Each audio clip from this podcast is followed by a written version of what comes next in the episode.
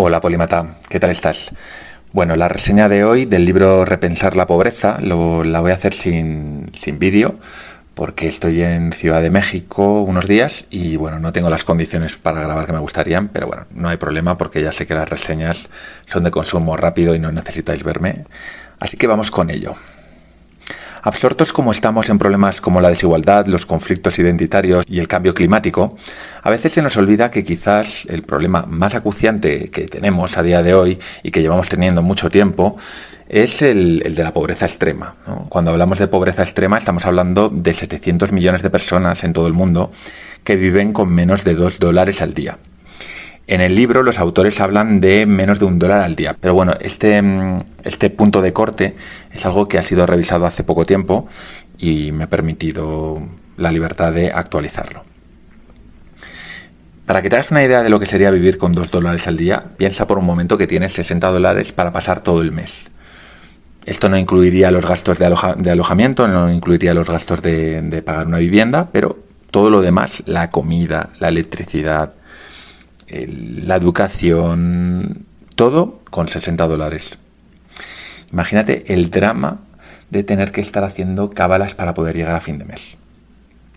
ONGs y gobiernos llevan mucho tiempo intentando dar con las claves para resolver este cáncer. La pobreza extrema es un problema que nos lleva acompañando décadas. Pero la sensación general es que muchos de los billones de dólares invertidos en ayuda al desarrollo se han malgastado los autores de Repensar la pobreza, que se llaman Hit, Banerjee y Esther Duflo, mencionan dos acercamientos opuestos al problema.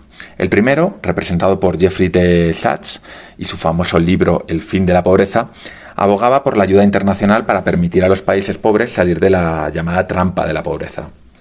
Esta trampa de la pobreza estaba causada, está causada por problemas endémicos, como por ejemplo tierras poco fértiles o enfermedades infecciosas debilitantes como la malaria. En el otro lado del espectro, William Esterly señalaba la ayuda internacional como uno de los principales males de estos países, es decir, justo lo contrario de lo que dice el libro de Sachs, El fin de la pobreza. Según Esterlit, no existe tal cosa como la trampa de la pobreza. Lo que estos países necesitan en realidad, según él, es gozar de un mercado libre y unas condiciones que promuevan que los ciudadanos, que las personas que viven en estos países, creen negocios y comercien sin unas regulaciones demasiado complejas y onerosas. En definitiva, que hay que dejar a la gente que encuentre soluciones por su cuenta. Los autores de Repensar la pobreza creen que ambos enfoques fallan en lo fundamental. Se olvidan de responder a la pregunta más importante. ¿Conocemos en realidad las formas más efectivas para ayudar a los pobres? ¿Sabemos cómo piensan? No pocas veces ideamos estrategias para ayudarles, olvidándonos de si tienen sentido para ellos y de si realmente funcionan en el mundo real. Bannerfee y Duflo han desarrollado ensayos controlados aleatorios en 18 países para llenar este vacío, este vacío de conocimiento tienen un mogollón de datos proveniente de países como Bangladesh, Brasil, Ecuador, Ghana, Guatemala, India, que es el país de origen de, de Bannerfee, etcétera, etcétera. La introducción de los ensayos controlados aleatorios, que es una técnica similar a la que se utiliza en ciencias como la medicina para probar la eficacia de nuevos medicamentos, ha cambiado por completo el modo en el que vemos el problema de la pobreza al fin tenemos información fiable basada en el método científico para diferenciar las medidas que funcionan de las que no.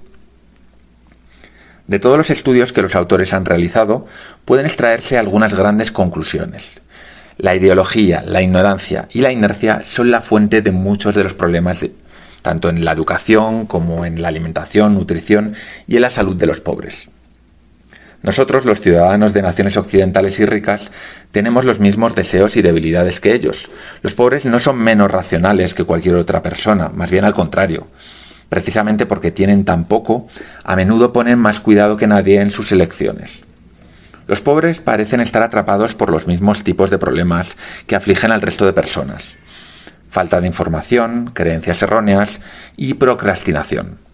Sin embargo, nuestras vidas son tan diferentes de las suyas porque, para nuestra fortuna, hay muchos bienes y servicios que damos por sentados y de los que los pobres carecen. Por ejemplo, agua corriente, salud pública de médicos competentes, luz eléctrica barata, sistemas de desechos de residuos, etcétera, etcétera. En otras palabras, raramente necesitamos recurrir a nuestras limitadas reservas de fuerza de voluntad, mientras que los pobres constantemente están obligados a hacerlo en su lucha diaria por la supervivencia. Y para colmo, cualquier traspiés para ellos puede suponer caer en el hoyo más profundo. Los autores han escrito un libro extenso y prolijo en ejemplos que pone de manifiesto la complejidad de enfrentarse a la pobreza. Se han dado grandes pasos durante las últimas décadas, de hecho la pobreza extrema ha disminuido de forma muy importante, pero para la erradicación total nos queda mucho por aprender. Ninguna gran teoría nos va a dar las respuestas.